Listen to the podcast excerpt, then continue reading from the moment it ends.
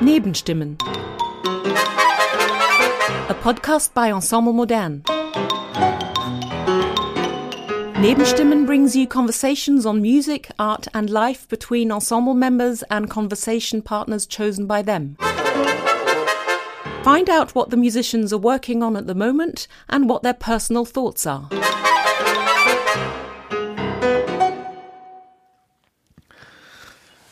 Stefan, um, you've tell me, do I pronounce your name correctly? Stefan. This is the German way of saying Stefan. Is it? How do you say your name? I, it's it's anglicized because I'm English. It's Stefan. But, Stefan. but obviously we're in Germany, so Stefan is Okay. is, is, is fine. But it's not Stephen, Oh, no, okay, no. which people have tried. Oh no, no, no, that don't go. They didn't get anywhere. No.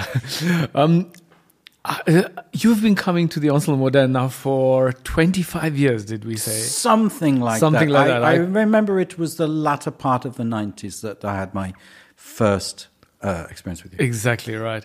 And when you first came, one of the uh, Aushilfe, one of our extra players from England, told me she knew you from uh, conducting early music or choir, uh, choir in Oxford. Is oh, that's correct? possible. Well, I did do some choral concerts in Oxford, yes. I'm not sure what she would have been thinking of because I'm not sure who it is. Okay. But if we were companions at Oxford, then I did do choral music there. Yeah. Wow. So you're, and now you're doing new music, I mean, everywhere. And you do orchestral music. You are orchestral You no, it's not quite. That's not quite the the the, the line. So Okay. to speak. Tell me. the the the, line, the uh, trajectory that, that Yes, happened. trajectory. yeah. Um, it's quite simple actually. So uh, I'm I'm like I like Strauss. I, I I'm as a brass player, and Ah, yeah. if you're a brass player, then Mahler Strauss is your is what you want to do. Uh, but I was all I am, and especially as a young man, was always very curious. So I always sought out things that I didn't know. And once you have heard and played the the basic repertoire that's played and heard, and there is a lot more even that, but the basic stuff that the audiences expect to hear, Yeah. there's a lot more other things to hear. And so I- also studied composition. It just seemed natural for me to pursue that side as well. At the age of 14, my composing teacher at the Royal College of Music on Saturday morning, so a junior school, which Yeah. I think a number of institutions have, was Oliver Knussen. Oh, Bef- just just start as- at the top. Yes, exactly. Just as he'd written Where the Wild Things Are, uh, he came back from Belgium. It was premiered in Belgium, I believe, and with clogs, and he used to wear them in these lessons. And he was, f- he did one year at the Royal College Junior Department teaching composition, and he was my teacher. So every Saturday I would go, and I would turn up with this piece of brass music usually, and, and he would. I still got the sketches where he would change it just to make it more interesting, and which is what I mean. uh, As love him as we also, we always do, he would also suggest several pieces for me to listen to. So the one I remember the most is Janáček Sinfonietta, that enormous Ah, piece with the it. opening with the brass and Yes. rather bizarre horn course. parts. Yes, yes. And I remember going back to him, and my, my wonderful parents would always buy me a score and a tape. Wow. I, and, and I mean tape, I'm sorry to say, but a score and a tape, because this was the late 70s, um, of whatever he'd said. And so I had this enormous tape collection. Uh, and I came back the next week and I said, Oh, that means horns can play boo, boo, boo, boo, which is in the piece, Yeah. up to a top D, or it goes. And Ali laughed and said, No, no, no, don't use that all the time. That doesn't mean that's what they like to do all the time.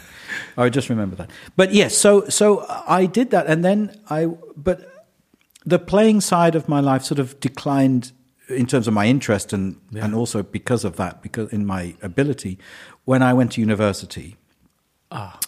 Uh, and at the same time, I, I found conducting of anything rather. Um, I found mo- I found moving to music uh, uh, sort of natural. Yeah.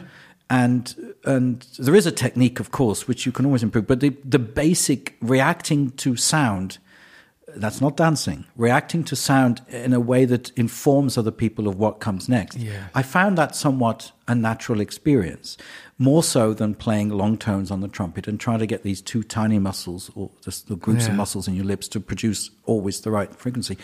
So it became a real interest for me. And again, it was more of the romantic classic uh, area. And I started conducting at Oxford. And therefore including choirs. I remember doing um, some Handel and Purcell. Right, And, that's what uh, you talked on. St Celia's Day. Well, then it was it was a St Celia's Day concert Ah, yeah, in okay. Christ Church. Then I, I know exactly when it was. Wow. Okay. coupled with a certain amount of new music. So, for example, I mean, this is also a nice thing from my memory. In 1985, Yeah. we did a piece of George Benjamin's, and he came. And guess how? I don't know how old he would have been at that point, but we put on a piece, 25, 26. so something like that, Yeah, and he yeah. so he's only about four years older than I was, and he came. Right. Uh, I organised a concert of Harrison Birtwistle's music in the Purcell Room just after I left Oxford, Yeah. and he came. So I knew Harry from the age of 24. Um, so there was clearly a side of me that was just curious about what else there was out there, but also was uh, wanted to be an expressive musician. And to be honest with you, I've always fought against this idea that the well, there are two musics. They're not. It's it's music. It just happens to be one is of a different era.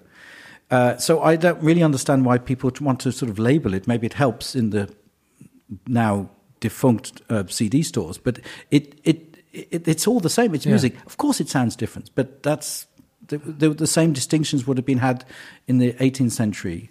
Uh, Right. Between composers, or the 18th century, looking back to the to earlier composers, to Right, Bach, which right. they started the 18th, 19th century. They started to bring Bach back. Right. And so, you know, yeah. Um, so no, but but to answer your question, a long time after you asked it, I then went to Tanglewood uh, in the United States, which Yeah. is a summer festival, uh, and has produced many fine conductors, players, and composers. And it so happened that Leonard Bernstein was the first student at Tanglewood and used to go every summer as a teacher. When I when I went, that was his last year. He died literally two months after Tanglewood. Uh, that's in 1990. And so I studied with, Tang, uh, with, with at Tanglewood with Leonard Bernstein. And Ollie, Oliver Knussen, used to run all the new music at Tanglewood. So we met again after basically 10 years, 10 years hence from, from when he taught me. Right. And uh, to cut a kind of a long story short, he kind of grabbed me and essentially gave me a living from September. The Tanglewood ends on August the 16th. From Yeah. September the 1st of 1990, I was working with the CBSO and Simon Rattle as his kind of a little bit of an assistant, which Simon Rattle was doing and probably has continued to do uh, uh, for a long time since. Uh, I used to prepare the orchestra, we shared concerts. And Ollie just introduced me to these people, and they would sort of use me for various things. Ollie would always have me in his projects, which was has brought many fine, wonderful memories uh, uh, of these projects. But of course, with that kind of a mentor, you're going to be people assuming that you're a new music person, but Yeah. that's not No. me. Uh, but I, I decided very early on this has to be simple, and I'm, I'm very glad I did because I see people who live a complicated career life, hmm. musical career life, hmm. not not necessarily musical, where you're in competition with other people. You're trying to find which level is the best. You don't do that because it's too low. You do that because it's too high. And I'm glad that I just said I just want to work. I want to move to music. I want to make music, and as long as I I don't have to move the chairs around, then I'm I'm happy and bec- and I got I did all this work that I got. I bought a house within four years of 1990, so 94. Yeah. and, and it started my life as a professional. I I didn't have to. I lived Yeah. as a professional conductor, so Right. I. It, it didn't occur to me that I had to trace very carefully what I did. If it was interesting, I did it. If Yeah. it wasn't, I, Right. I tried to avoid it. But that's kind of where it came from. It, it wasn't like I was burning to do it like Right, this. right, and, and right, right. it it does have a cost because that's what you're seen as. Um, but but as since the 2000s, it's not bothered me because No. I've had jobs. I, I've had two jobs with orchestras, two different orchestras for six or seven years each, Mm. where um, you do the whole repertoire. Yeah. And and so I I, I, had I've experienced the you know this basic repertoire I'm t- telling you about, and it's it's evened out my life much more. Um, yes. Yes. Of course, if you're going to come to Ensemble Moderne, then it's going to be that kind of a program. Yes. And and I I count you people as my friends, and it's always a joy to come here. Uh, it's mutual. Yes, and so yeah, it's it's it's a, like coming home. It's a very nice feeling, and there's always energy on the stage. So, long and short of it, I just do whatever repertoire we can find to to do mutually. Right. Wonderful. What I will, it leads me to my to my next question, which is about actually your conducting technique. Um, bit of a personal opinion here. I have to say you're the most unconductorly conductor I've ever come across. I mean, I'll tell you what I mean by that. Uh, um, by that I mean that you don't have, you don't seem to have the standard kind of uh, Haltung. What do you say? The posture Yeah, yeah. and the kind of uh, distance and the kind of um, maestrally um, overview of everything. You are very much a conductor that works with the gestures of the music and the gestures and and the, and the musicians around you. I, what I mean to say is, I what I really admire about your conducting is the is the sense that you have taught yourself about conducting from the music that you conducted. And in a way, I you're the one conductor I don't see any conducting school around. I don't um, I don't see I don't see aha yes he studied there he stu- Yeah, or yeah, he studied with yeah. that person or that one.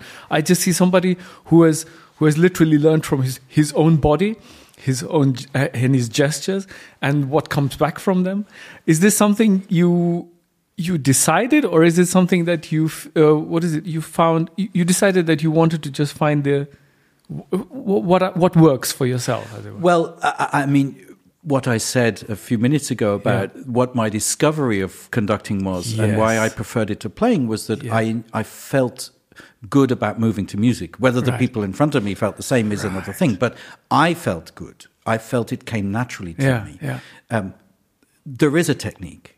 Uh, I'm in- interested you say that because I, I have an ability to be very clear. Yes, Uh, it- but- th- that's what I mean by technique. Yeah, I mean, okay. you as the musicians and more or less complicated music have to be able to tell where one is, for Yeah. example. Yeah, and, and Yeah. I mean these silly things that we that maybe don't make that impression on the audience, but it's absolutely necessary. yeah, Um, I, I, I- obviously, I'm, I'm happy you say that because it links in uh, uh, kind of back to when I was 20. yeah,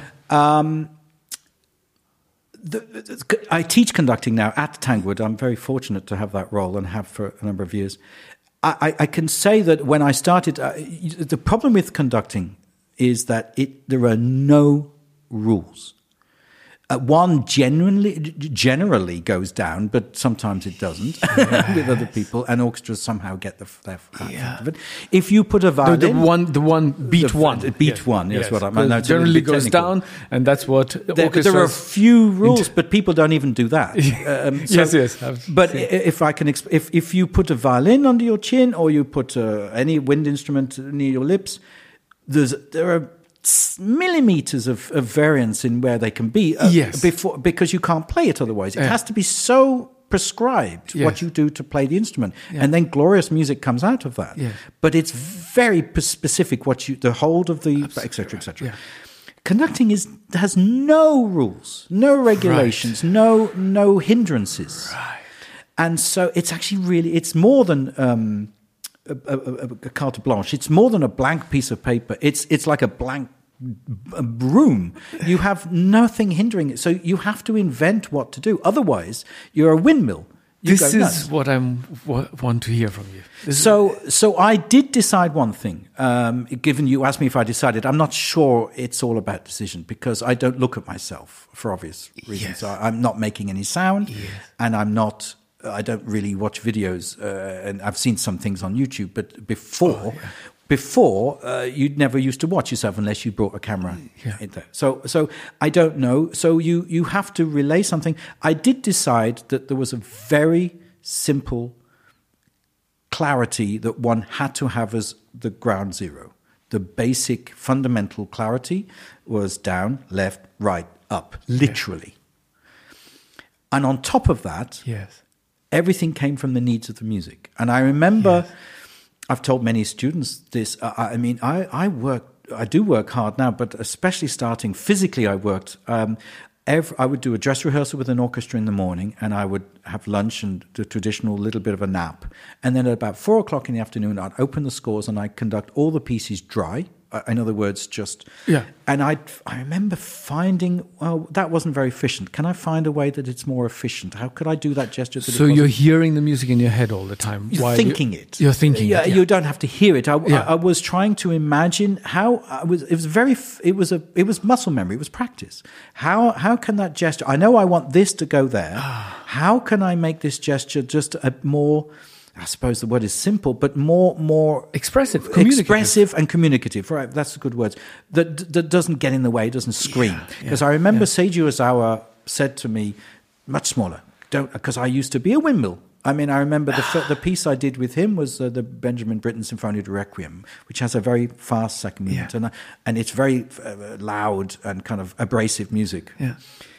and he just told me, and I can't imitate him, but no, Yes. no this small. That's about Wow. one foot, not one meter. Uh, and, and and and I felt like somebody had tied me up. But I remember that, and and so I tried to follow that after that summer Yes. and all the the times I conducted. I'd go back to the room and I would literally practice. And I don't think many conductors practice. They have the CD on to Bernstein and they look in the mirror. That's yes, not practice. Yes, yes, yes. This is a bit more theoretical. This is a bit more focused on the way your arm yeah. moves. I must say that it, it, it when if you do a lot of conducting on the podium, real, I mean, really working, then it starts to come by itself. What what you think is good conducting starts to come uh, uh, w- when you listen to the musicians' reactions to you. Yeah. There's only so much you can do in the hotel room theoretically. Yeah, yeah. And then you start to realize, well, I say this quite often, what's your fault and what's their fault. Very good. I know exactly what you're saying. Yeah, Yes, exactly. yeah, You, you know, I yeah, was clear. Yeah. You were you were not together. Oh, I, I didn't do that very well. I, Yeah. I, I'll try it again. You you. That's one of the most important lessons you have to work out. Um, and then on top of that, yes, I it, it I, I decided that some music really had an effect on me, and it, it was music. It was not Yeah. sterile. Yeah.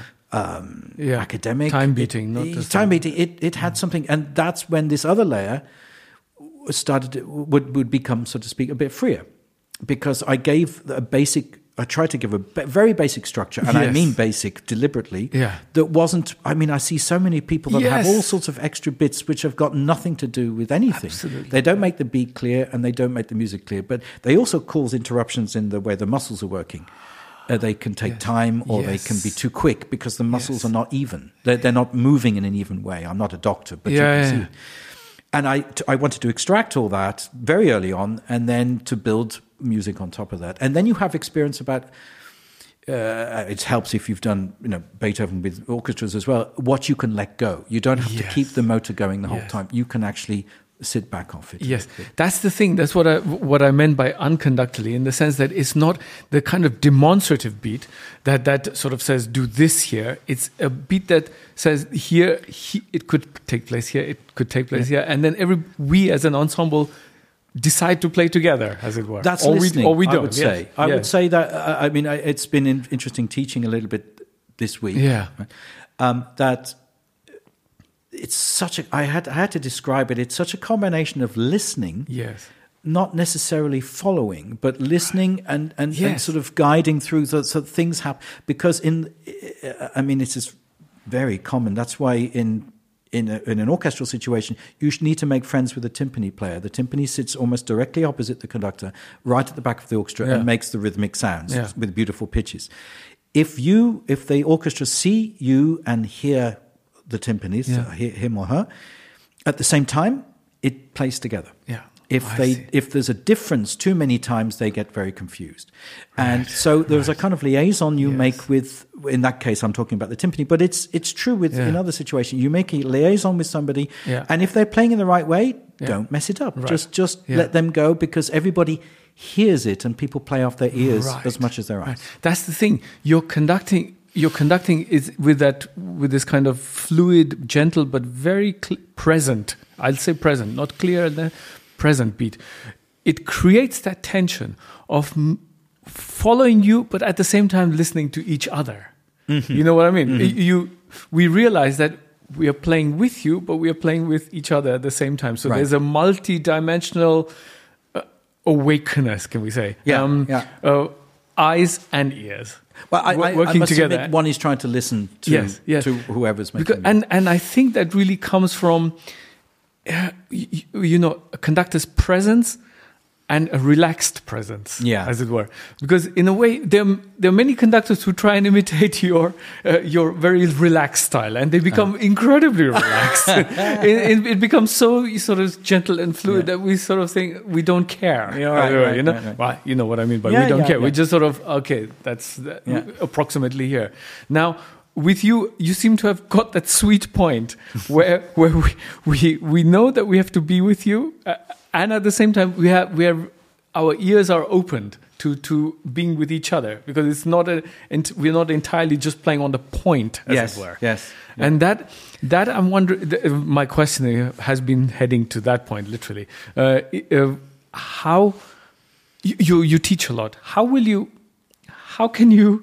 Um, Give that on. How do you pass that? Well, because what we're talking about here is an inside intelligence and uh, uh, in the head intelligence and a body intelligence.